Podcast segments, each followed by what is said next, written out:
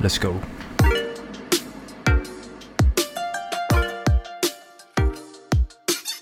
Hello，大家好，欢迎来到岛屿比方。我是在加拿大的小芙蓉。哟，我是六六。我是来自 L A，现在归岛正在隔离中的威廉。我是从比方归岛 J 胖，呃，我们今天要访问的来宾呢，就是威廉。哟 干自己访自己。没有把把我们所有成员都访问一遍。威廉现在在加州的索尼互动娱乐公司上班，堪称是游戏业的打工仔。是啦，的确是。大学期间，我们都知道他是个热爱跳舞和画画的漫画游戏仔仔，所以他现在在游戏业这件事，对我们来说其实也不会感觉非常的意外。但我们今天还是要来和他聊聊，他从美国建筑研究所塞二毕业后，慢慢转行的过程，以及在这之中的心路历程。干，为什么自己讲这个啊？好，来我们威廉，威廉，威廉，你可以改变声音啊。欢迎你哎、来大家好，大家好，就是很荣幸能够来到岛屿地方，你今天心情怎么样？你有没有很呃开心？非常开心就是接受哇，访问，好开心，终于听到大家的声音了。他演不下去了，不行，继续演。不行啊，演不下去，快点来来，交给你们。我今天来来宾就是放松不带节奏的，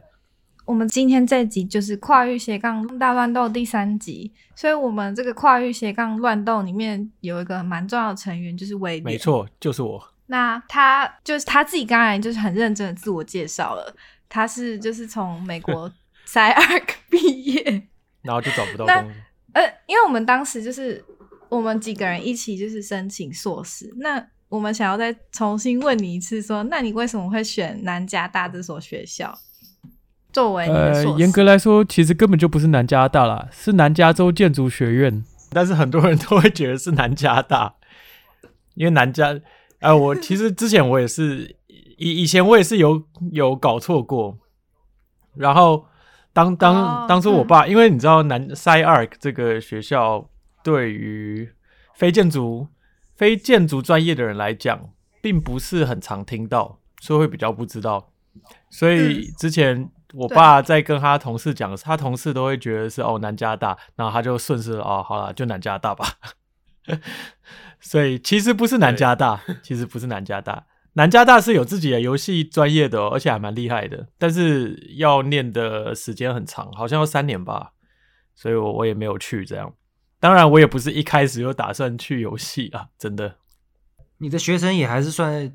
建筑领域里面。我的学程对，其实我我念的 program 是 postgrad，就是硕士后，然后他也没有说你一定要走到、呃，他没有说你一定要做游戏啊，你一定要做电影之类的，他比较像是给你一个平台和时间，然后给你一些资源，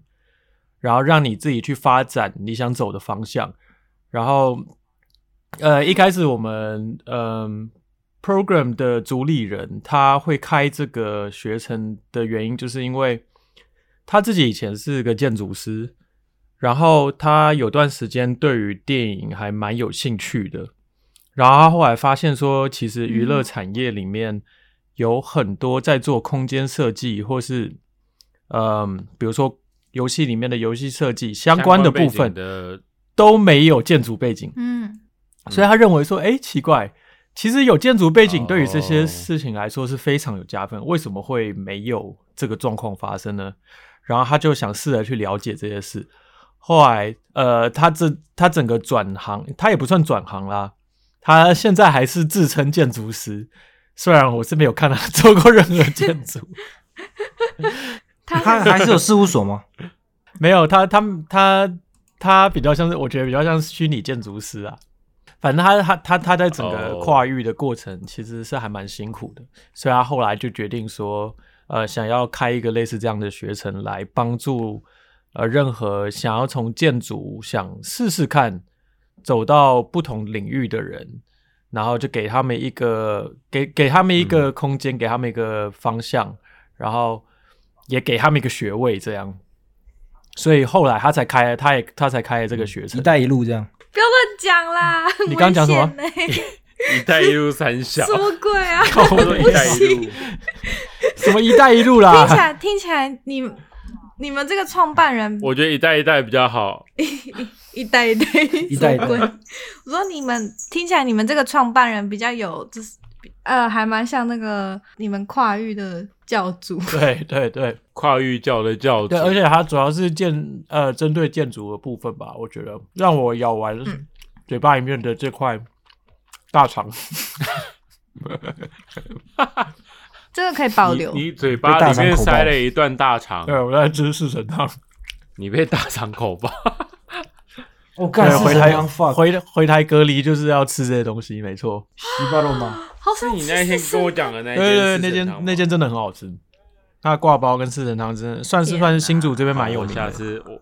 昨天我妈去买的时候，外面排超多人我下的，次出差要去吃。哇哦，怀念呢，这里都吃不到。真的，我就是我现在吃四神汤。好啦，没事，我们从四神汤中回来。好，哎、我刚刚讲什么？所以你选 Cyrax 是有有奔着转行的预谋去的吗？还是就是我记得你之前是说你不想读很很久，哦，对，所以你想找学制比较 哎、我我我我觉得、我觉得这个东西是很多方作用之下产生的一个结果。就是、第一个是我建筑系毕业之后，我先在新竹湖口的一间建筑师事务所上班，然后因为它是比较 local 的一间事务所，所以它它的做事方式比较像是就比较一板一眼啦，说真的。然后呃，对于、嗯其实对于像我们这种偏设计的出来的人，突然进入到这样的职场，会觉得说，哎，我之前学了这么多东西，然后突然就什么都不能用了，什么都要重新学。当然，这个是非常正常的事情，但是对当下还年轻的我来说，算是一个蛮大的冲击。我不能。我充满我不能说是热情，我不能说是打击啦，因为我也不会，我也不是真的从中受到什么打击，但就是说，哦，原来是这样，这样。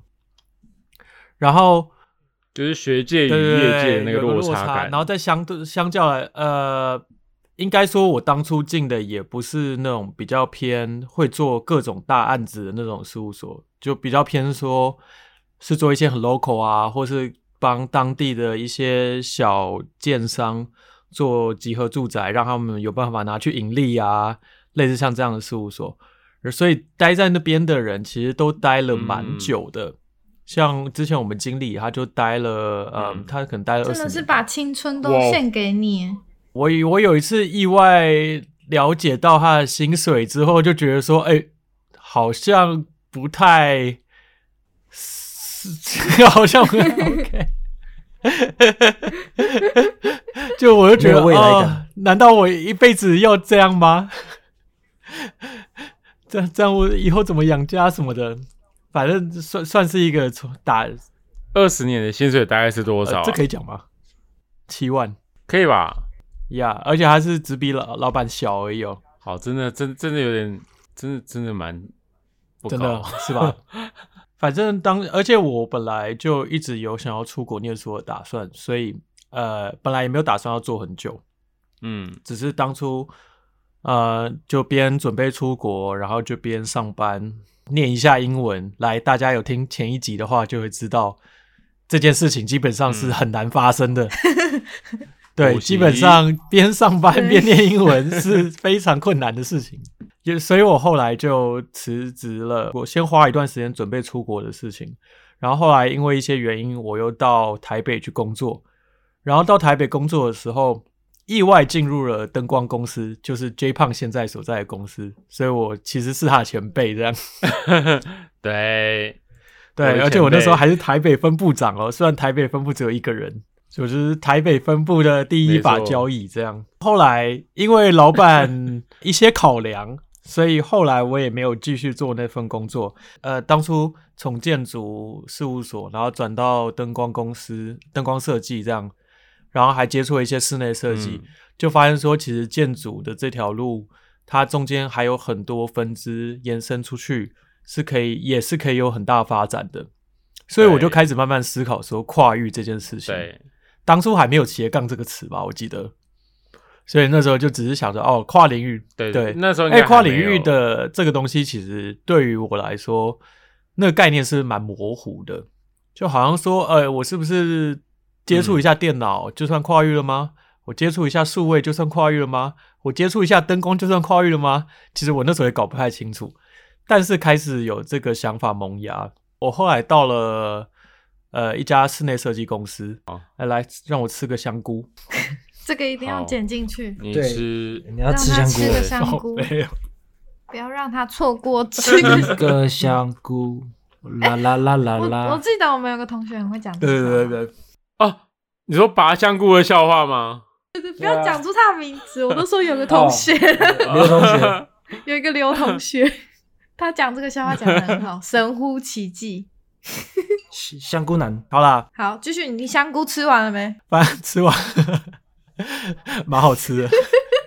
反正后来到第三份的室内设计公司的工作，我那时候发现说，哎、室内设计好像也是另外一个很跟建筑很类似，但是又不太一样。其实还蛮多建筑师也会呃、嗯同时做室内，同时做对对对室内没错。所以其实我觉得这整个过程，就是我还在台湾还没出国前的这三份工作，对于我从建纯做建筑到跨域这件事情，呃，慢慢开始有了一个循序渐进的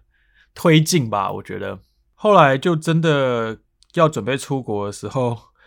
我那时候就想说，呃，大家都知道，大家有听有收听我们穷学生那集就知道，出国这件事是非常非常花钱的。所以我后来就决定说，那我就不要念太久，我就只要念一年就好，一年我就要出来工作，不然学费也很贵，生活费也很贵，然后又老这样，所以我就开始寻找各种一年的学程，然后刚好一年的学程大部分也都是有跨领域的部分，所以我觉得不算是完全就是我一开始就决定说哦我要跨领域，然后我就跨领域，而是这整个过程，然后慢慢把我推到这个地步。一开始到美国的时候，我并没有真的确定说我要跨到哪里去，我还是觉得说我可能还是会做建筑，只是会碰一些数位的部分，有或者又碰一些娱乐的部分。在这边我要特别提一下 Arc、嗯 Sci Arc 这个嗯学校其实是一个非常前卫的学校。前卫的意思就是它还嗯某方面来说，呃，请请问的意思？某方面来说，你可以说领先业界，或是说跟业界脱节吧。我说，就算是他们建筑的部分，嗯，独树一帜，像像在塞二念建筑的话，你基本上你也是要接触很多像 VR、AR、游戏引擎之类的东西。就他们其实还蛮注重、呃这些新科技怎么带入到建筑设计里面，然后很注重表现法，很注重嗯。你怎么去、嗯。怎么去呈呈现你的概念，呈现你的想法。有很多很多建筑系的，他们都会做动画，在 c Arc。很硬哎、多元经营吧。对啊，对啊，而而且他们很多人动画做的超好的，就是他们会有就是相关的会课程吗？会会有相关的课程。几乎几乎都要自呃，会有相关的课程，然哦后、当然自学的层面也蛮多的啊，但是他们不会就直接丢给你说你就是要做这个，然后你全部都要上 YouTube 自己看，是有课程给你学的。我有一些同学现在就在教，就是我有一些研究所同学现在就回 s 尔在教这些部分的东西，对对？对，嗯。所以呃，因为因为其实我当初到 s 尔之后，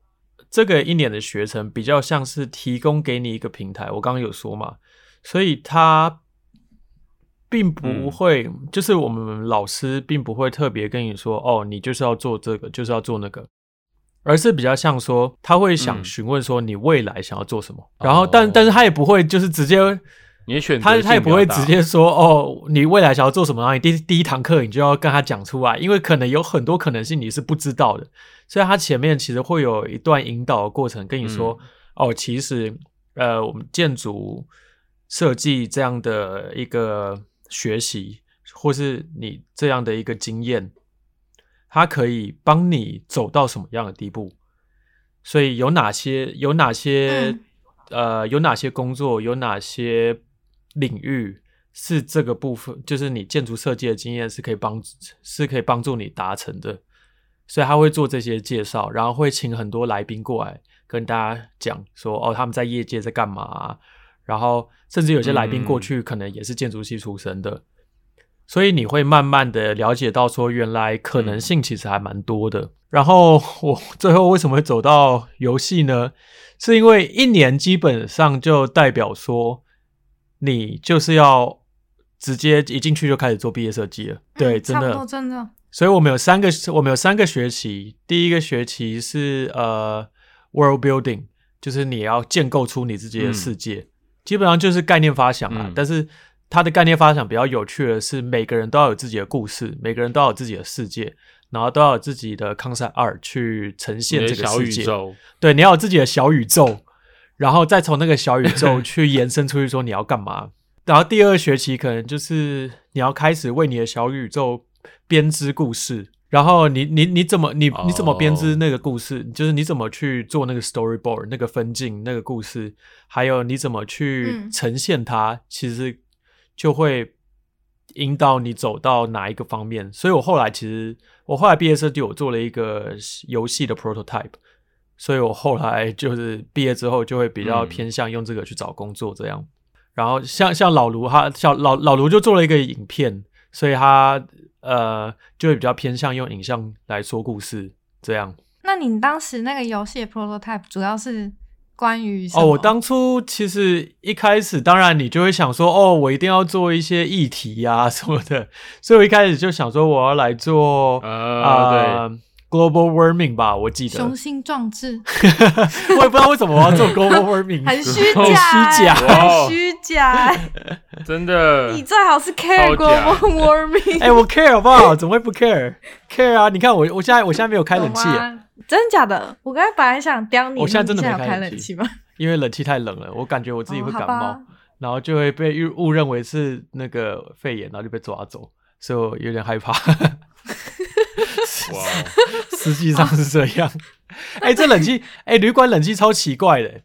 它如整地真的很冷，我把它调到二十九度，然后它晚上就自己给我降到十九度。他想要测欸真的试你有没有很冷欸得病吧？他想要而且我大我在打魔物的时候，我都坐在我瑜伽垫上面，然后冷气又直接吹我的头，就还蛮烦的。好啦，这是题外话。我刚讲什么？你在乎 global warming，但是呢，你还是没有做。哎、我有，我有，我有。哎、我我觉得其实那个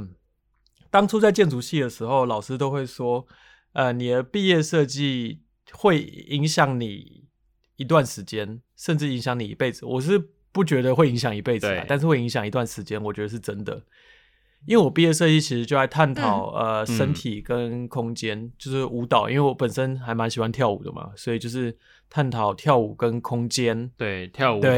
舞蹈跟空间之间的关系。对，所以我到了塞二之后，就有点像是想要完成我当初毕业设计没能够做到的一些事情，就是因为我当初毕业设计到最后还是做了一个建筑，但是我想要从更呃舞蹈和空间本身来探讨这些事情，所以我当初在塞二的时候也是想要用舞蹈来下手。但我一开始并不是想要做 global warming，、嗯我一开始其实想做的东西是想要让大家一起来跳舞之类的。Just 这 dance，这才是最直接你内心深处的，那个时候几年前啦，对，但是真正真正关联到我比较后面的作品是偏向呃，我那时候说大家一起来跳舞，just dance，就我想要结合 那时候我是想要结合 VR 跟舞蹈，就是想要嗯还有创作，就很像大家用舞蹈的方，就是大家戴可能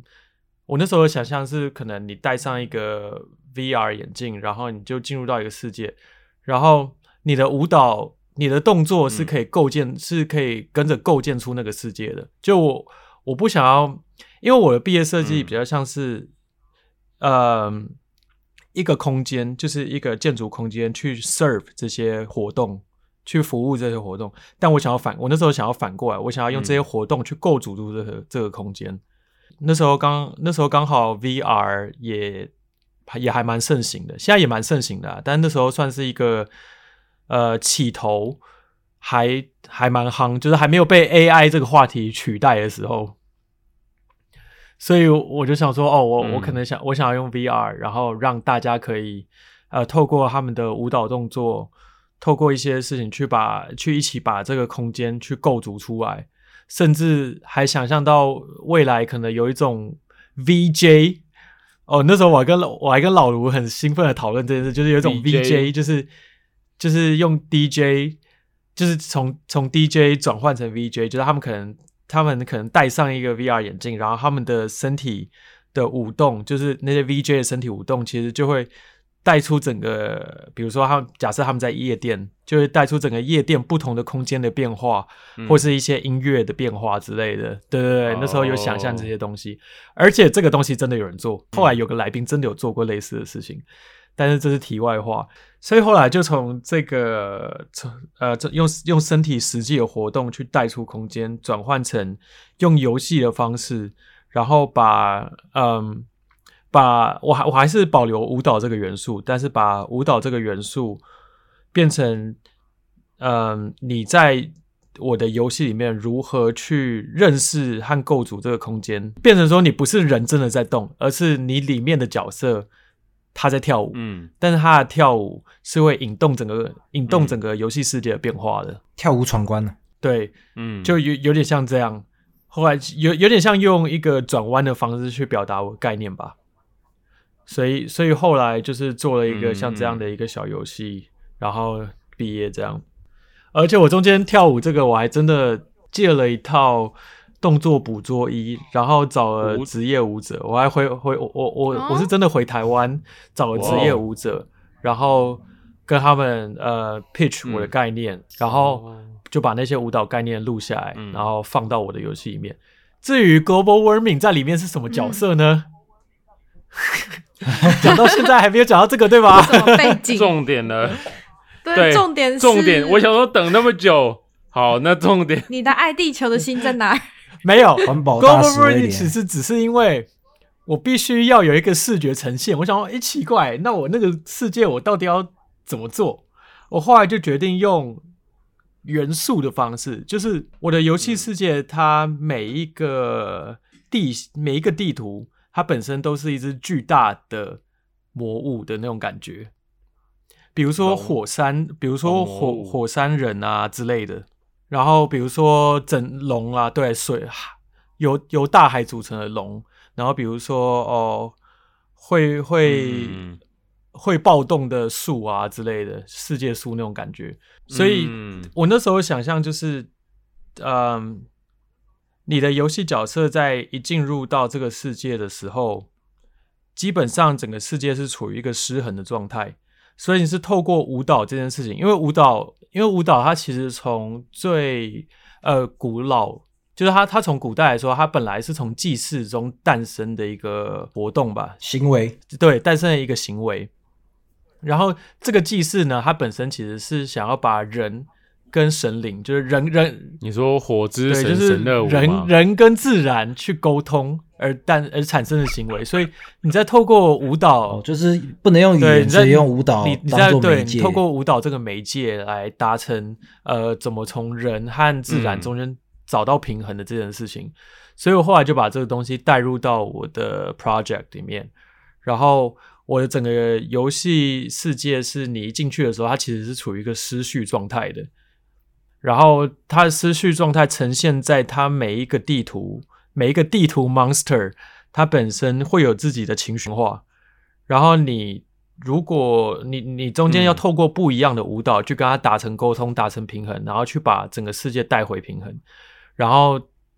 呃，你当你玩到最后，当你玩到最后，你把整个世界带回整个平衡之后，你就会被被带走，然后你就会发现说，原来你就是。就是人类这个角色，就是让整个世界变得不平衡的。你觉得失衡的原因？对对对对但你一开始不知道，你玩到最后才知道。对，哇哦，对，呃，我我我的我的我的个人网站上其实有个影片，就是我自己把游戏玩过一遍，然后就是有这个过程这样。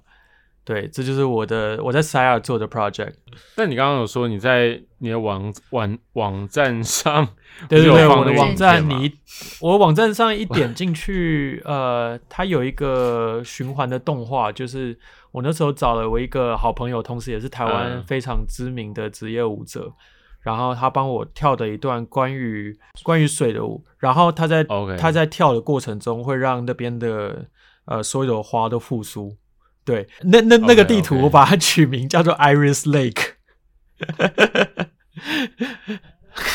因为那时候还在 那时候在暧昧期啊，然后我就我就哦，就说哦哎，我狗我的狗作品 OK，有要靠艾瑞斯我我滋润我那时候滋刚润你荒好在芜的世界。那个在我的湖水，那张地图其实是在我的世界树里面，什么？你说艾瑞斯的湖水让你的世界树长大滋润我的世界树。靠背啊，？OK 哦，那 OK，生机生机蓬勃。我要我我艾我我要吃我要吃做掉。我要我要吃一口米粉了。OK，压压压压惊。原来他的游戏里面其实最关心的不是把妹对高招充满了，也不是地球，真的也不是舞蹈。是对，不愧是世界树巨棒外交的创始人。嗯，我可以理解的。然后让我吃完口中的米粉。他现在没有办法反驳，快点多讲几句。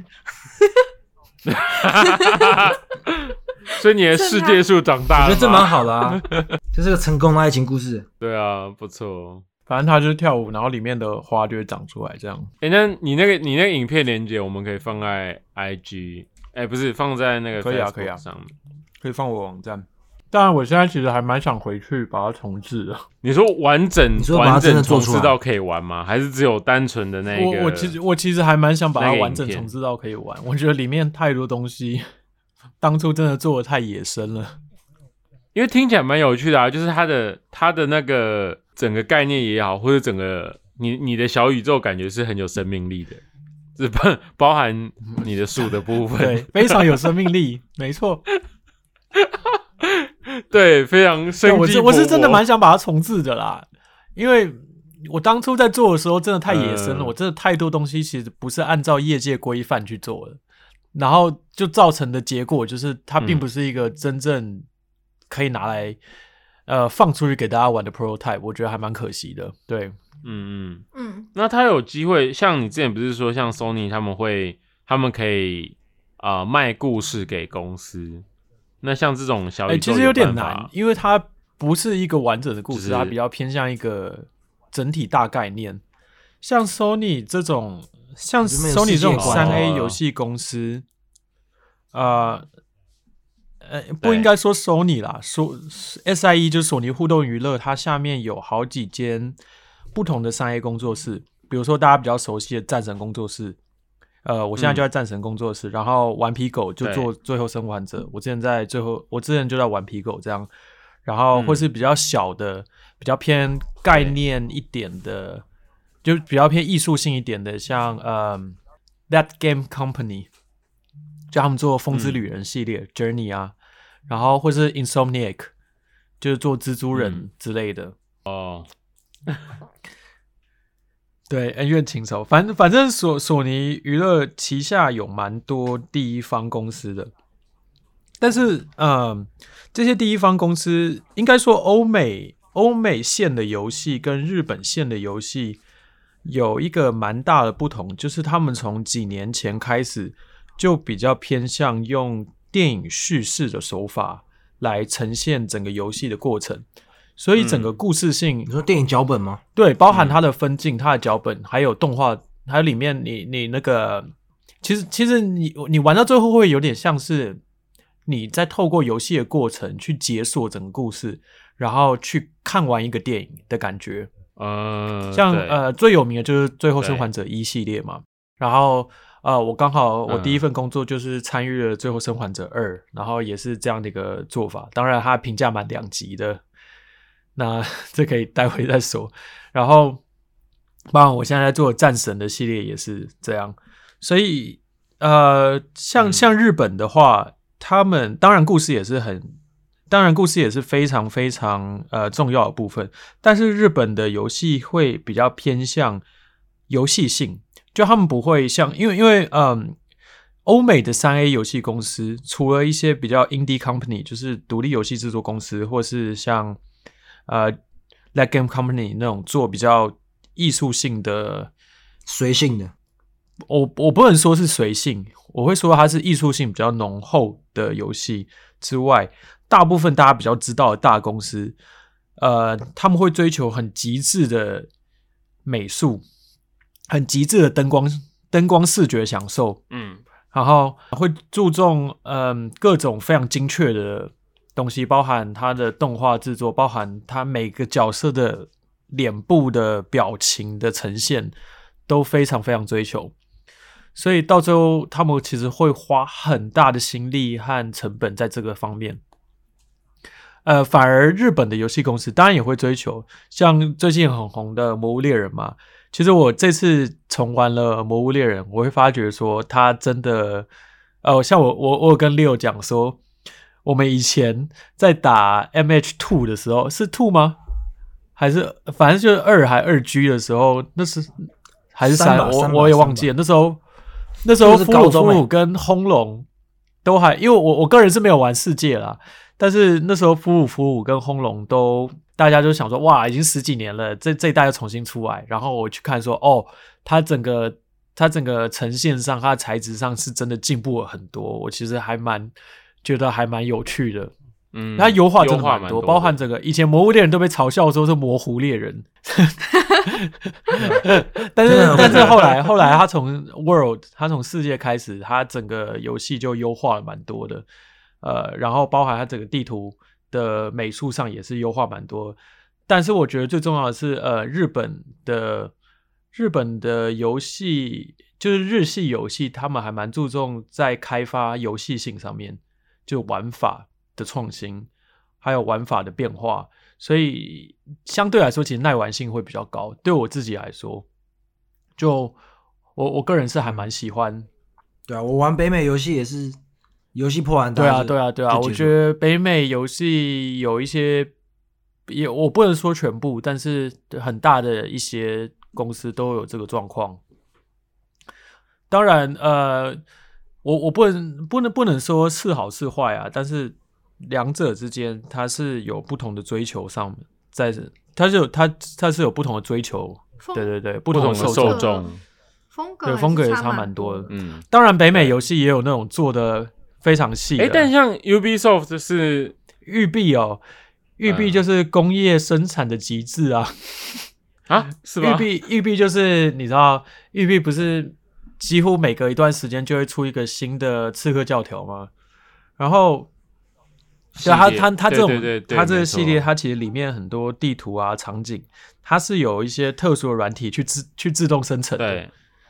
它跟它跟对对对。哦，，真的哦、所以它可以做得很是哦，然后相对来说它的相对来说，怪。它的呃精致度没有像比如说顽皮狗这么高。像我之前在顽皮狗的时候，我真的觉得整个顽皮狗公司真的就是啊一群艺术家，雕的超细，很可怕。对嗯嗯嗯对，大概是这样啦。哎，我我怎么突然讲到游戏啊，刺客教条系列竟然，刺客教条系列竟然还不算刺客教条系，列也精致，但是不到那么那么精致。嗯，尤其是现在呃，呃现在包含新一代显卡的光追，就 light tracing 的技术出现，就是它可以实时渲染，然后实时，因为因为因为以前呃，像游戏游戏制作上有个东西叫做 bake light，就是你要把光，你要把光的效果整嗯个烙印在你现在设定好的东西上面。比如说，它现在影子就是这样，然后当然它会嗯有一些小的变化，但它变化不会太大。但是在新一代的技术上面，包含呃，Unreal 出了第五代，就是游戏引擎出了第五代啊，什么，反正就是新的技术方面，他们已经开始试出说，他们随时都可以有那么好的光线效果，甚至更好，而且不会吃到太多的呃记忆体跟显卡。哎，会会吃显卡，我说不会吃到那么多的记忆体，然后不会让你的电脑跑不动，因为其实，在游戏业界，技术其实其实还蛮有趣的一件事是，以前在建筑业的时候，我们要看很多不同的成本，嗯然后包含材料啊、包含建造啊、包含工程啊之类的，反正就有很多成本。但是游戏业的成本，除了人力之类的之之外，其实我们一讲到 cost，就是就是它是有一个扣打的，它的扣打是在于说，对硬体的性能，嗯。就是你可以用多少，嗯你可以用多少硬体的性能在你现在制作的东西上面。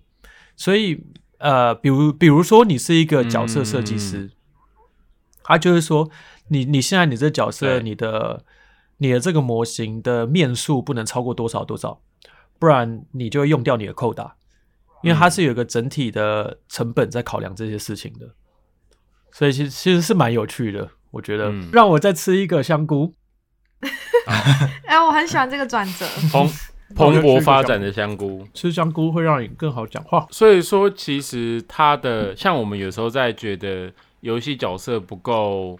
不够立体啊，或是不够鲜明之类，其实现在的技术是可以做到，只是因为它受到你刚刚说那些 cost 的的限制。呃，一方面是受到，当然是受到整体策略上的限制啊，然后另一方面当然也是跟呃整体风格有关系。你的制作时间、嗯你的制作成本，还有你的受众，到底是不是需要这么精致的角色？是对是需要这么精致的画面？哎、其实我跟你说，买单片游戏是非常非常划算的事，因为因为手游它是一个隐形成本，就是你玩下去之后，当你一氪金，是啦，是。当你一氪金，你会你说我们的氪金 氪金兄弟当你一氪金，你就会就会差很多。但是你实际上你去买，比如说你去买个战神，去买一个呃碧血狂杀或者 Cyberpunk 之类的，它一片也才六十块美金啊，大概嗯一千八台币啊。但你可能你氪金，你氪一单就三千台币了。其实手游是比较花钱，对，所以才会很多游戏公司，尤其是大陆的游戏公司，就全面投入手游，因为它真的是一个暴利的行业，然后要投入的成本少很多。就是赚那个快钱，原神然后马上生对，其产下一批。实像像中国那边啊，他们他们真要说他们的人才很多，然后他们钱也很多，但他们一直无法嗯生产出一个自己的三 A 游戏，对就是因为呃高层的思想上会觉得说，你为什么要花这么多呃人人心力和钱去做三 A 游戏？哦你为什么不不就做手游就好？对啊，为什么？赚快钱为什么不所以呃，像之前有试出一个新的影片，叫做《黑悟空》吧？哦，黑神话悟空，就是、嗯就一些中中国的一些有比较有理想的开发人员，想要突破这个屏障，想要真的做出比较偏向他们自己的三 A 游戏。然后就试出一个神，就是后来试出一个影片，然后那影片当然也是蛮成功的，我自己也看过，我觉得品质也还是蛮高的，但是他们还是有很多障碍要突破啊，因为黑，你说黑神话悟空哦。对黑神话悟空，我觉得你你可以去看一下。，OK OK，你要不要解释一下三 A 游戏是什么？三 A 游戏哦，好啊，对啊，我不知道哎、其实对啊，生机蓬勃的香菇让我吃一下四神汤，对吧？他被香菇口爆，被香菇口爆，一直在吃吃午餐的来宾，这就是来宾加那个成员的特权。你看老卢就没办法一边吃东西，老卢还要被戴耳朵。哦，对，真的，我自己就是自己的访谈者。对啊，我们是球员兼裁判。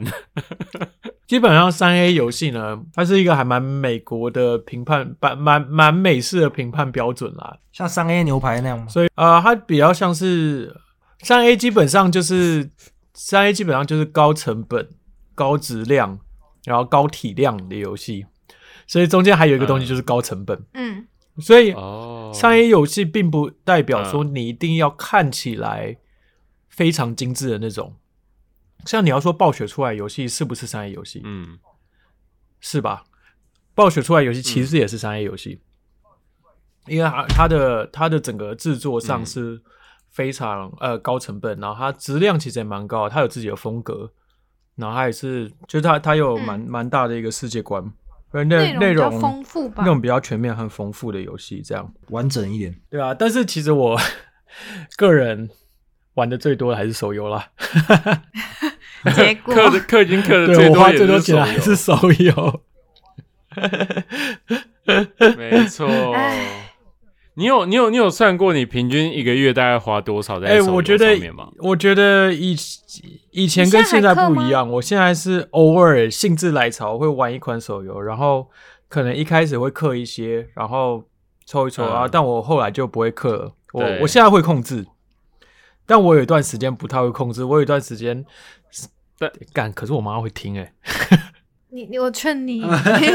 你如果没有你知道知道你氪金吗？威廉曾经讲过一句话，对我的氪金氪金人生影响很大。少在那边怪给别人，他说，玩手游就是要让自己开心啊，就是你氪金，你其实就是你的娱，它就是你的休闲娱乐成本，是你的快乐成本。对，但是你就你就花下去。但是但是你氪金你不一定会快乐啦有时候会更难过，大部分会更难过，对啊，有时候抽不到就想摔手机尤。其抽不到的时候，你就说 哦恶，性循，环、啊。那那就是看你到底是飞球还是欧皇啊。我大部分是中间啦，大概是亚洲人啊，跟我差不多，跟我本人差不多这样。理我智消费。我我之前在台湾工作的时候，还给过自己一个氪金预算，就是每个月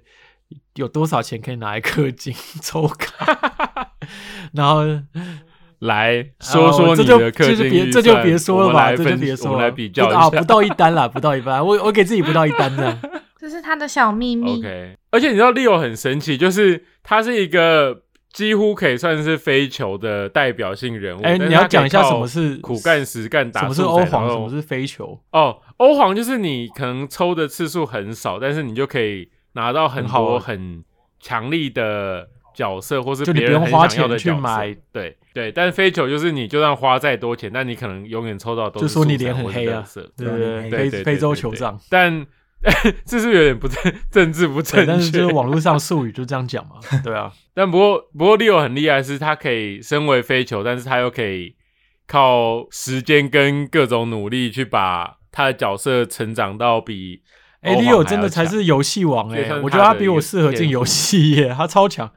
真的，他我真的是的要说一下，他真的是我们不管玩什么游戏，我们就算找他一个月玩，他一个礼拜就可以超过我们，然后就变成他要带大家。然后这，然后这件事情永远可以玩的最。持久。他跟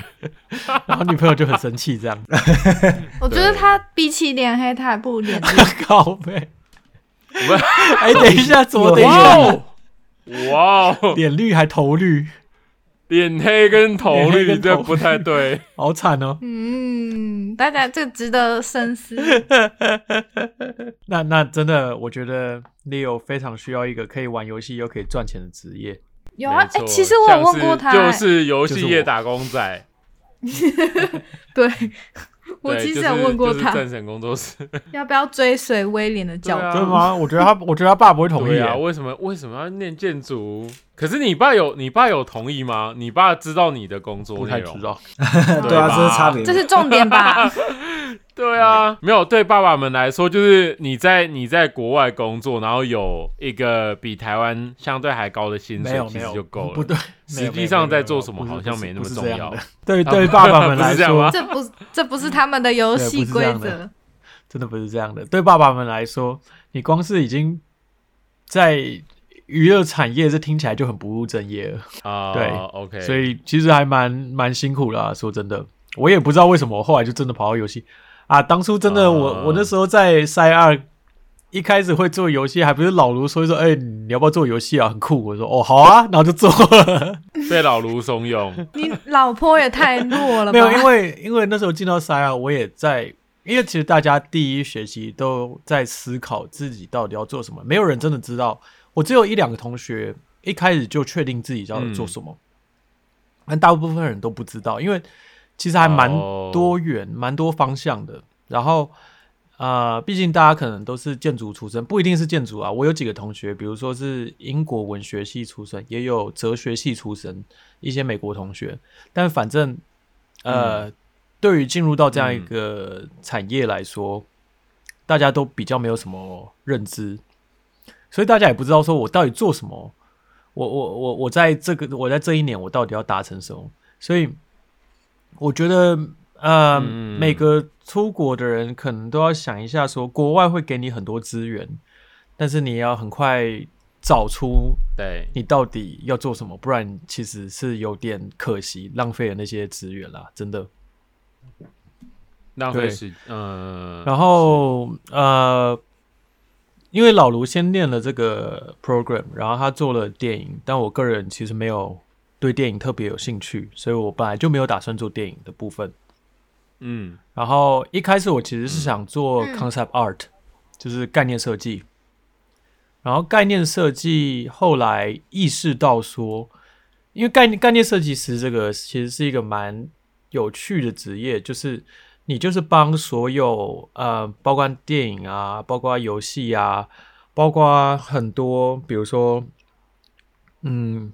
广告行销，或是很多东西，你帮他做非常前期的那些概念的设计，让他们有一个可以遵循的标准。他其实算是非常前期的一个设计师。然后，嗯嗯对第一阶段，所以以他常常在后期他就不会再进进来，他就不会再进入到那个 project 里面。所以概念设计师大部分都不是 in house 的。就我后来才知道说，当然有一些是，比如说在一间大公司里面，然后他有概念设计部门，但是没有很多人，因为他们大部分都还是找外包，甚至是找一些比较大部分可能是找一些比较知名的概念设计师，比如说呃呃，之前我就认识之前帮那个海王，就是水行侠，对，帮水行侠 Aquaman 做概念设计，然后他、他就帮大部分的 DC 做了很多概念设计的图，然后他算是一个还蛮知名的概念设计师，然后、哦嗯，他就接了很多案子，当然也赚了很多。但是这样算是个案吧？你等于说你必须要把你自己个人这个 brand，你是个人的品牌，要建立起来，而且要建立的很成功，你在概念设计的这条道路上才能够走得好。所以大家都说，你进到娱乐产业，你最难找工作其实就是概念设计师。所以我后来也没有做概念设计师，然后后来就讲到说我我在思考就是 VR 这个东西，然后再加上老卢说，哎、其实其实我进来的时候，在我之前没有几个人做过游戏，所以当初我跟我一个、哦。另外一个台湾的同学，我们两个就想说，好，我我我们觉得我们可以做的比较好，然后所以我们就做下去了。嗯，然后后来的的确做出来，大家成果都不错。然后到我们的下一届开始，就越来越多人做游戏，这样，所以我们也算是 pioneer 啦。对 对对，真的算是先驱者，游戏先驱者。开拓荒者。那你刚才说，就是原本在考虑 concept art art，那你现在做的，因为你之前有提过说你现在是做 QA，那你要就是解释一下你现在的让人又爱又恨的工作。怎么说？QA 没有啦，我现在做 QA，我要其实对我来说比较像是一个过渡吧。我觉得台湾好像没有真的太多跟这方面有关的资讯，所以大家认知上会觉得 QA 是不是就是游戏试玩员，就好像是一个很爽的工作，就是你每天打游戏，然后你每天打电动，然后有人给你钱这样。实际上也是啊，的确你是每天打电动，然后有人给你钱，哎对，的不确是吗？对，但但是但是、啊。但但但其实你想欲不一样的，盖弥彰。其实是不一样的。因为 QA 它的全名是品管分析师，quality。Quality assurance，大家认知上，你只要去玩游戏，然后拿钱，就是帮忙试玩试玩一个关卡还是什么那种，我们有特别的名称叫做 play tester，就他他翻直翻就真的是游戏试玩员，但那是不一样的。试对玩员试玩员基本上会出现哦的时间点就是，好，假设说现在呃开发部门做了，我们拿我们拿假设拿战神做一个例子好了，假设现在开发部门做好了一一嗯个新的地图，然后他们做好一个新地图之后，首先会出现的东西叫做 blockout，就是一个嗯灰白模型。灰白模型就是它上面没有任何美术，然后嗯甚至它系统上都还有很多 bug、很多状况。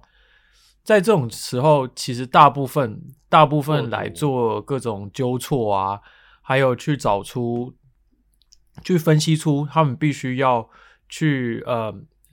去改进哪些部分，其实是我们的工作。然后当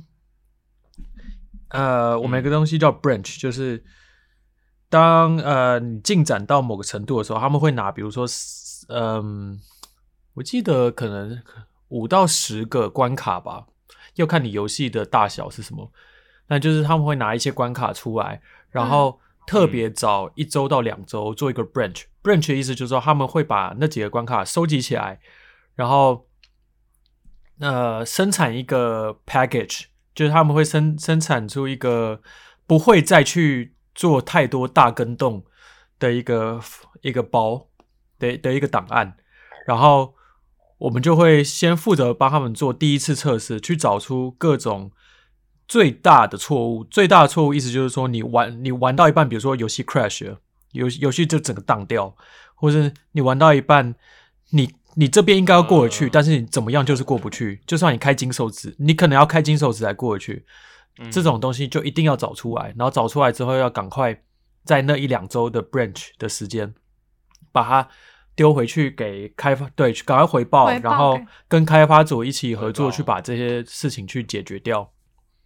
然后等到 branch 结束之后，那个封包就是那个档案已经确认说，哦，起码你不会遇到说你玩不完的情况，才会丢给 playtester。然后 playtester 基本上就是从外面找人进来玩，然后他们是要给真实的反馈、真实的 feedback，就是他们是以玩家的角色去去进行第一手的体验，然后来来让我们在开发的时候可以有更多的改进。但他们并不是要去纠错的人，他们不会去找 bug，他们不会去嗯，不会去分析说这个这个系统上的错误可能是什么样的状况发生。因为像我们为什么会叫做分析师呢？因为当我们玩到一个游戏，呃，当我们找到一个 bug 的时候，我们其实必须要分析出它这个它这个问题发生的症结点是什么。呃，我常举一个例子来说，就是。在《最后生还者二》里面，你会看到说它的雪地系统其实做的很好，就是你踩过去的时候，你的脚印其实是，嗯，你会你会依据你你踩的方式，还有你踩的嗯方向之类，它的脚印和那些足迹其实都做的非常好。但是当你一个脚印不会出现，或者它出现在一个奇怪的地方，或是它出现太多之类的，就是它是一个很很奇怪的状况的时候，你必须去思考说。嗯，当你看到这个 bug 的时候，你必须思考说，它出问题的到底是哪个部分？因为一层雪地最上面那层可能是 particle artist，就最上面那一层可能是呃粒子设计师，他们就是做各种特效的部分。然后在下面一层可能是 environment artist，可能是环境设计师。然后在下面一层可能是 programmer，然后在下面啊不不，在下面一层应该是 level designer，就是。就是关关卡设计师，那因为关卡设计师里面有那个 collision designer，就是负责做各种碰撞、物理碰撞的。他会，嗯，就是你你如果有一个模型进到一个游戏，然后你去碰它，实际上你的角色是会穿过，所以它其实在里面会放一层隐形的 collision，它里面会放一层隐形的物理碰撞，呃，算是碰撞模型吧。所以在下面一层可能是碰撞模型，那在下面一层可能是 programmer，所以一层雪地它可能里面牵涉到四到五个部门的工作。所以身为 QA，你其实必须分析出这个问题发生，它其实是发生在什么地方，就是它它是隶属于哪个部门，必须去对这个问题做检测。所以然后要写报告回传回去。然后另外一个部分是 QA，同时也是呃游戏公司里面的攻略组。这怎么说呢？就是当你在做一个大游戏的时候，就算你是游戏的设计师或者是开发人员，其实你要知道，像《最后生还者》、像呃《Uncharted》或者像嗯，甚至。可能更大一点，Open World 就是开放世界，到像呃叫什么 Death Stranding 啊，或是这些那些游戏，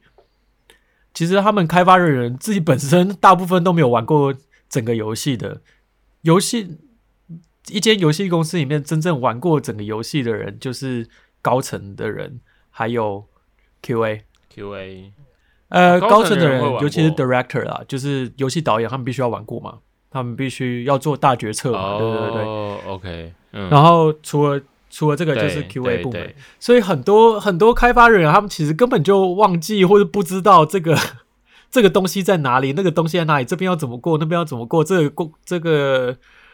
这个 BOSS 到底要怎么打，或是他们可能在里面放了一些收集卡片的元素，然后可能每张卡片上都有字写错，但他们也忘记卡片放在哪里。这时候就是 QA 必须要把这些攻略弄出来，就是是 QA 要教他们说，甚至要拍影片跟他们说，有点像是有点像是帮他们擦屁股的工作，就是 QA 其实是有个微，所以这样你要了解很多游戏专业用语。对对对，没错。我我要说，你要进游戏公司的时候，你要么是有很强的背景，可以直接帮你拉进那个你想要去的部门，或是你要么就是你本来就是一个天才，你你嗯超厉害，然后大家就是会抢着要你之外，或是你就是要等嗯有实习的机会，当然这个可能不多，不然就要一定要从 QA 开始，因为 QA、呃很多人会说 QA 听起来就是你好像没有真的参与到开发，然后你是不是你如果你你志向是想要当设计师，或是你想要当 environment artist 啊，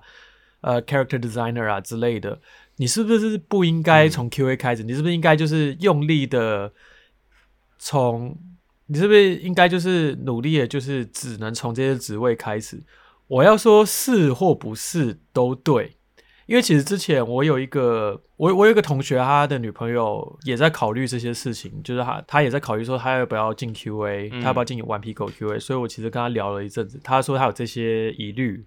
我说我其实也有，我也我当然也很害怕，我会在这职位上待太久，对，绝哦。绝对会害怕的。但是我觉得，当你呃，首先你是跨领域，其实已经像转行了啦。首先你本来就在这个业界还没有太多经验，然后游游戏制作其实是非常非常复杂的，它它牵涉到很多很多部门的协力合作。嗯 QA 是一个让你非常好全面了解整个 production，就它整个游戏制作运作过程，那它就它它每一层级到底在干嘛，它它每一块你会了解到说哦，原来他这边是这样做的，这是一个很好很好的入门职位，其实。所以我也我也不会后悔当初从 QA 开始啊，但是现在我也是努力的要从 QA 离开这样。从 QA 升华，我还记得我我我回台湾前有一个设计师就密我说：“哎、干我我玩到这边，然后我的游戏就 crash 了、欸，怎么办？你可不可以帮我找出到底怎么样让它就是完全重现这个 crash？” 所以 QA 有一个很重要的事情，就是你必须要写出非常精确的重现步骤。比如说我走，比如说我走到某个点，嗯然后这个游戏就 crash。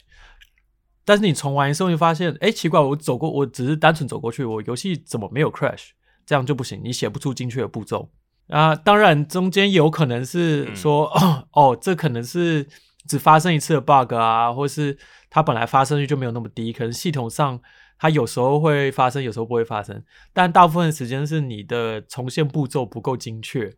所以你可能要找出来说，哦，原来我要先杀完某一只小怪，然后绕过某个交叉口，嗯然后再到那个点，游戏才会 crash。就你必须要找出一个非常正确的一个重现步骤，流程对，一个一个一个流程，然后甚至你要拍你要拍影片，但他不会跟你讲说嗯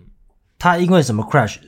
所以你就要自己去找路，就是试好几个方法对，直到因为 crash 这样。crash 出来，它其实会有一个东西我们叫 code stack，code stack 就是它 crash 出来的系统上的一些程式代码和问题回报。所以你多少可以从 code stack 上看到说，哦，它比如说它 code stack 上可能会写说，哦，可能是 character spawning 出状况，因为一一个大游戏你不可能是把所有地图都一次 load 出来，它是分段 load，你玩到哪里它就载到哪里，这样这样电脑这样电脑或者你的游戏机才跑得动，才跑得顺。嗯。假假设有个游戏它是呃早上跟晚上会出现的怪物不一样，会出现的 NPC 不一样的话，你在转换的时候，如果它在重生那些，他在他在重生那些新场景的角色，或是 NPC 或是怪物的时候出了一些状况，就会 crash。这时候你就会看到 c o s t a c k 上面写它可能是 spawning 出问题，然后你就可以回去看说它是不是因为从事，它是不是因为转换点那时候做了什么事情才导致这件事情发生，所以它其实是有一点点迹可循的，但是它不是每一次都这样，嗯有有时候是真的会出现说你怎么找都找不到到底怎么会发生，所以当那种时候发生的时候就就还蛮嗯痛苦的，你可能就是你可能一整天都要在那边一直尝试，一直尝试，一直尝试。所以在这个过程中，你有觉得就是就是跟打电动的心哦情有产生什么样的不一样吗？就是一直尝试从同一个 part 跟平常的那种娱乐型的打电动，你开始讨厌打在游戏，同一个关卡待很久，哇，完全太有了！我还记得我的第一个，我的第一个任务就是我刚毕业金完皮狗的第一个任务，就是在一个水族馆里面待了一个月，然后在那个水族馆里面我不能 跑，因为它是一个。嗯，反正它就是中间一个蛮重要的剧情转换点。然后在那个水族馆里面没有战斗场景，你甚至不能跑，你不能蹲下，你就只能走路。嗯，所以我就在一个水族馆里面走路走了一个月，每天八个小时这样走，非常非常影响你玩游戏的心情。尤其是我后来去玩游戏，我都会有意无意的看到一些 bug，然后想哇，这可以写这样。呃，职业病职，业病就出来了。对我觉我觉得多少，当你把玩游戏当成工作之后，起码我下班之后我就不会再玩游戏了。我是真的下班之后就不玩游戏了。哎、这这个很好哎、我真的蛮推荐 但我我在我在美国真的是这样，我真的就是下班之后，我真的就不会再打开 PS4 之类的，我顶多就玩一玩手游，因为手游你就打开，你随时都就累啊可以关掉，很快，但是你就不会真的想坐下来，然后好好打一场游戏。这我觉得多少，这不只是我，其实大家都有这个状况，就是我们 lead 也有讲过类似的事情，这样。但是当我之后如果真的转到设计职，不是如果我一定要转，反正当当我之后成成功转到设计职 之后，应该会不太一样，嗯，就是为了为了你游戏的热情，是吧？铺路吧？还为了挽救他对游戏的热情，差不多可以从 QA 离开了啦。我觉得 QA 有另外一个坏处是，就是你在做 QA 的时候，虽然你可以比较全面的了解一个 production，它一个游戏的制作过程，但是同时你也没办法累积自己的作品集。所以我其实嗯私底下、我自己会接案啊，或者我自己会去进行自己的 project，去累积持续累积自己的作品集。这样到时候我再找新的比较偏设计职的工作的话，才会有帮助。这样，那只是 Q Q A 这个职位让你有点小小的痛苦对我吗觉得有有痛苦啊。但是那在在工作之中，你有没有发生一些就是比较有趣的，譬如奇闻异事啊，或者是说，因为这个工作跟平常大家熟悉的很不一样，所以是不是会有一些哦，有有，我要提说，我之前一个同事，他是中国人，我我们也算是蛮好朋友啦。然后他他那时候就是在，我还记得有一次，就那那时候大概是疫情开始之前，我们除了做平常的工作之外，我们同时还是 localization 的组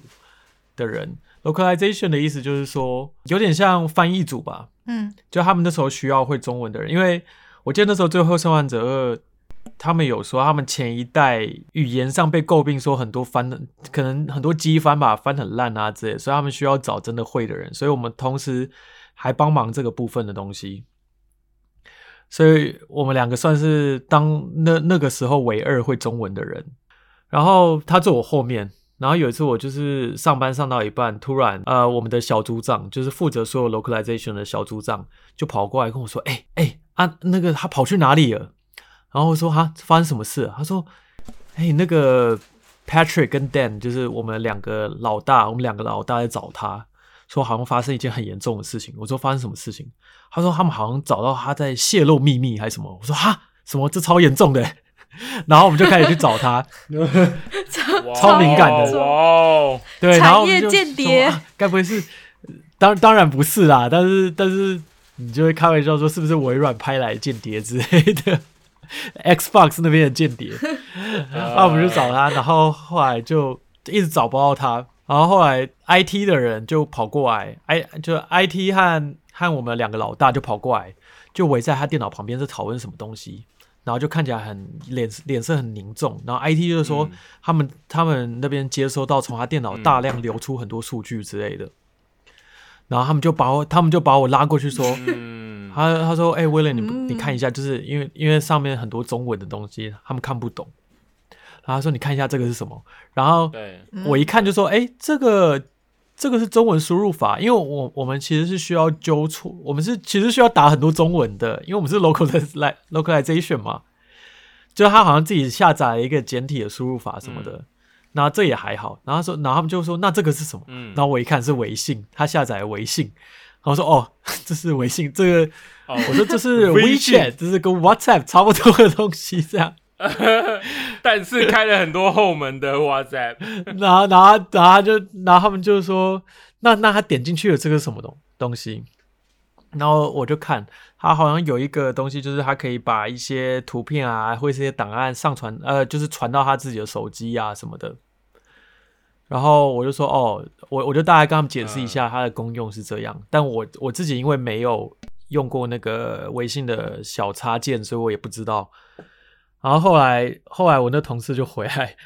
然后 他一回来就吓到，他想要干，我只是去拉屎便秘个十五分钟，怎么都怎么就，发生这么大的事情？我怎么感觉我要被辞退？对然后他就直接被，他就直接被两个老大拉进小房间，你知道吗？他整个吓死了，他一直用求助的眼神看着我。小黑屋，就是他他在进他在进那个办公室之前，我跟小组长，因为我跟小组长两个人跟他感情都不错，我们就赶快跑过去跟他说：“干，你有大麻烦了。”就是我、嗯我们就大概跟他解释一下情况，啊、他他就有点吓到，然后他就被拉进小房间。后来当然是没有事情，对对对，真的他后来之后就赶快出来就卸载微信，就赶快把它解安装之类的。然后另一件事情就是，呃，这不算是趣事啦，这不算是有趣，这不算是有趣的算事，但是算是一个对我来说冲击蛮大的事情。就是我当初因为我目标是设计师嘛，就是 level design 嘛，所以我我当初其实嗯有、呃，我本来就有认识一个在顽皮狗内部的设计师，然后他也帮了我很多忙。然后我那时候就是到顽皮狗的时候，我就跟他说：“哦，我进来了，就是我就是先先以 Q&A 的方式进来，然后先学习这样。”然后他也他也是蛮开心的。然后我们平常也会用呃公司那时候还在用 Skype，就是那时候公司内部的 Skype，我们平常也会聊，我也是问他很多问题，然后他会给给我很多建议。然后有一次他就呃传了一个，对他他他自己人真的很好。然后他有一次他就传了一个资料夹给我，他说你你可以用这个来自自我学习一下。嗯然后他传了一个资料夹连接，是一个反正就是一个 Z 槽啊什么之类的那种连接，然后就是所有人都可以进去的那种。然后我点开一看，发现说，哎、你知道，就是你要进游戏公司的话，你必须要通过很多嗯游戏公司特别的测试，然后里面是他们以前做过的测试。嗯的档案，然后我就可以看测试内容啊，还有大家就是、嗯做了什么样的测试之类的。然后我我当然一开始我想说，哎、这真的可以看吗？这感觉超不 OK 的。但我想说，既然是这么资深的资深的设计师前辈拿给我，然后这个槽又没有被锁之类的，那应该是还好吧，就内部可以看一下之类的。然后后来我就看，然后后来反正就是有被 IT 发现在看这个东西这件事情，然后本来也没有发生什么事，就后来我们 lead 有跟我说，哦，就是我我 OK 没什么事这样，然后我们也就没有没有特别再去想这件事情。后来那个设计师他就反正他就离职，但他是因为你你那件事情才不是不是不是。吗他是他的合约到了吧？我记得大游戏公司有一些设计师，有一些资深设计师，他们也是签合约的。对他们来说，他们那种还蛮有实力又很有经验的人来说，要找到新的工作，很好的工作，其实都很简单。然后他离职之后，呃，我跟着我的合约也到，然后我也离职了。在我还没找到新的工作之前，哦，那时候我还领了两个月的失业救济金嘛。然后在我还没找到新的工作之前，我前公司就是顽皮狗那边就把我推荐到战神工作室。战神工作室突然就联络我，然后问我要不要面试。我说好啊，那就面吧，就就面吧。然后我就面，然后后来还就上了。然后我在我拿到正式 offer 之前，那个设计师突然就联络我，然后我就突然收到一封信说：“哎、之前那个测试的那件事情，你那边还好吗？”我说：“嗯，发生什么事了？”他说他找到一个新的公司之后，哦，他后来找到蜘蛛人那边的资深设计师的正职吧，就很好就很好的，对。而且我之前也差点拿到那个职位，嗯，但是他找他他他他找到那个是比我更资深一点，然后他已经拿到 offer，然后他们在做背景调查的时候发现他被、嗯。他被列入黑名单。这边我要提一下说，那个索尼索尼互动娱乐，它其实他们在对于他们的合约合约人员的时候，其实他们是委托一个第三方公司叫做 Yo，就 Y O H Yo 来来代代家管理的，所以嗯。我们假设是合约工的话，呃，其实虽然我们在 SIE 里面工作，但是我们的上头就是真正给我们薪水的人是 Yo，我是不知道他们之间怎么签协议的啦。嗯，但是 Yo 是管不到正职人员的，就他管管管不到 permanent 的人。但是、嗯呃，那个设计师他去嗯进蜘蛛人公司的时候拿到 offer，他拿到正职的 offer，有资深的正职的 offer，就是一个很好的工作，配也很高之类的。然后嗯结果他说他在做背景调查的时候，又把他列入黑名单，然后跟他们说不准雇佣的，就终身不雇佣他这样。就他们他们又去又去影啊又去影响蜘蛛人公司，叫他们不要雇佣他。然后他吓到说发生什么事，怎么会这样？，what？然后后来他还发现说，哦，又把他列为就是就是道德上有瑕疵的人，因为他泄密。然后重点是哦他回去找顽皮狗，其实有点像是无心上的无心之过啦，因为那个资料夹没锁啊，然后大家都可以看啊，所以他那时候其实也是为了帮我，然后他就是给我看这样。所以他其实也不知道这件事，然后反正他回去找顽皮狗，然后顽皮狗也是说、哦，他们觉得其实还好，就是不需要这样，就是他他是 OK 的。所以顽皮狗高层还跑去跟 Yo 说，去帮他说，就是请不要把他列为黑名单之类的。但是 Yo 坚持不要放，嗯所以他们在那个他们在 back and forth？中间，他们在 back and forth 中间，蜘蛛人那边的 offer 就没了，因为就过太久了。然后他他因为在等那些东西的时候，他拿到其他 offer，他一直还没有答复嘛，也没了。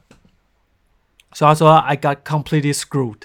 他就跟我说他我完全我我我完全 fuck up 这样。其实我是觉得蛮愧疚的啦，虽虽然我没有叫他给我看，但是我还是觉得蛮愧疚的。就他是他是为了帮你给你那个资料夹，对，他是他是他是为了帮我，然后就是发生这些事情，然后其实我就，而且我当下其实觉得蛮吓到，因为他那时候联络我是他他说他害怕也影响到我，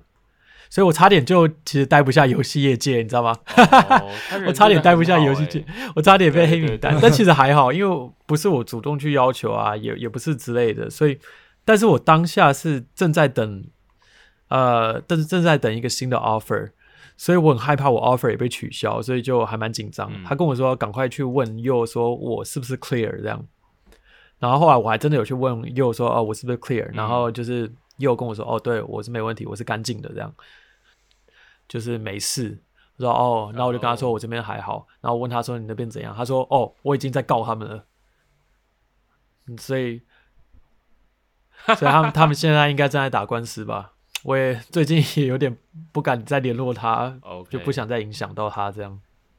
对对对，嗯，这算是对我来说冲击蛮大的一件事情。经过这么巨大的冲击，就是你的朋友被严重的影响，你有没有再次的动摇？想说啊，你在这个领域的再跨一下别的哎、地方。其实不是没有哎、我是真的有 干被米粉呛到，靠背。被心急米粉呛。来，让我把米粉想出来。哎、我刚刚原本要说什么？哦，你说你有想过转行？转行是吗？其实有哎、我当初对啊，毕竟是跨域大跨域大乱都一直在跨。唉，我其实有考虑要不要转回建筑啦。说真的，因为其实游游戏设计多少跟建筑还是蛮相关的，就是有点像 urban design，我觉得。嗯，只是你拿来设计的材料不太一样，然后你要 serve 的对象也不太一样。就你要 serve 对象是很快就可以体验到这些东西，所以其实我有考虑说要不要真的再回到建筑，甚至去 urban 啊之类的去学习。然后我也有考虑说，嗯 要不要干脆就跑去做刺青师，因为刺青师还蛮赚。这这跟我们的 podcast 有关系啊，就是我画的那些图，然后就有我认识的刺青师，这就美国刺青师找我问我说要不要去尝试去试试看，收入还蛮高的之类的。所以我可能、不管我找到什么新工作，我可能还是会去学一下，然后未来可能就是有有时间就去。6000美金啊对，有时间就去做一下副业之类的，但不会当做正主业啦，就是当个小斜杠之类的。而且我自己本身目前身上没有想要刺青，所以可能就当没有刺青的 刺青师。是没有问题的啦，绘画比较好。你没有你没有要刺个 K Moto 吗？没有，没有，没有，靠背哦！你去，你先去刺，都帮你画好了，你先去刺。然后，当然我也有想过，嗯，就是我其实并没有说一定要 stick 在游戏产业，甚至是什么三 A 游戏产业，像 VR 啊嗯之类的东西，我我觉得嗯我都不排斥去尝试看看。说真的，我并不是一个真的游戏上瘾的人，我觉得 Leo 比较像是游戏上瘾的人。对他已经中毒，游戏中毒。对，但是对我来说，我我希望有人可以来拯救 他。你你你你你可以拯救他，你可以当他的圣女可以当他的圣女，真的。我觉得游戏，我觉得游戏业算是呃，我出国之后看到了另外一个在空间设计专长上可以发展的一个还蛮有趣的一个方向，而且另一个世界。对，真的是另外一个世界。然后它本身的挑战性和嗯收益，就是它的配什么的，其实都还蛮高的。但是并不是唯一的方向，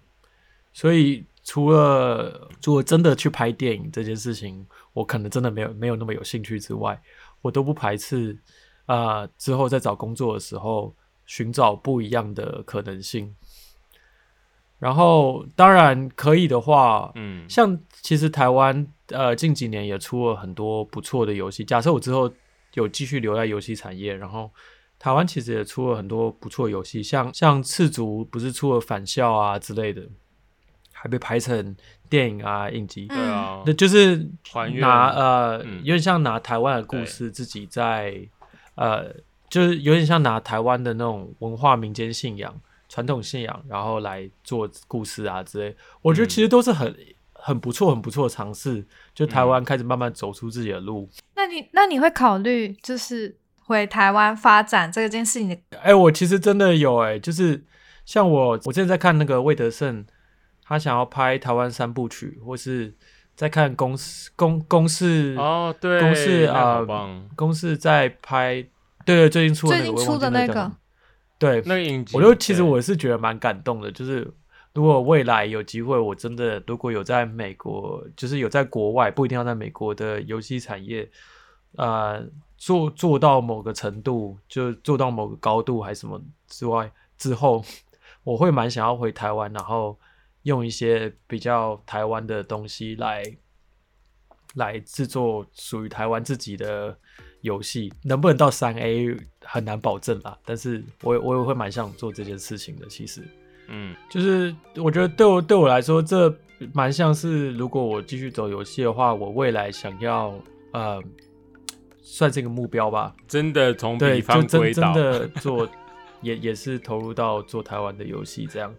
所以所以看看吧，蛮好的啊、很有但是。不管有什么规划，我现在就是小小的没有太多钱的穷毕业之后的学生，大家大家都一样。哎、为什么要我们要以这个这么悲伤的做结尾？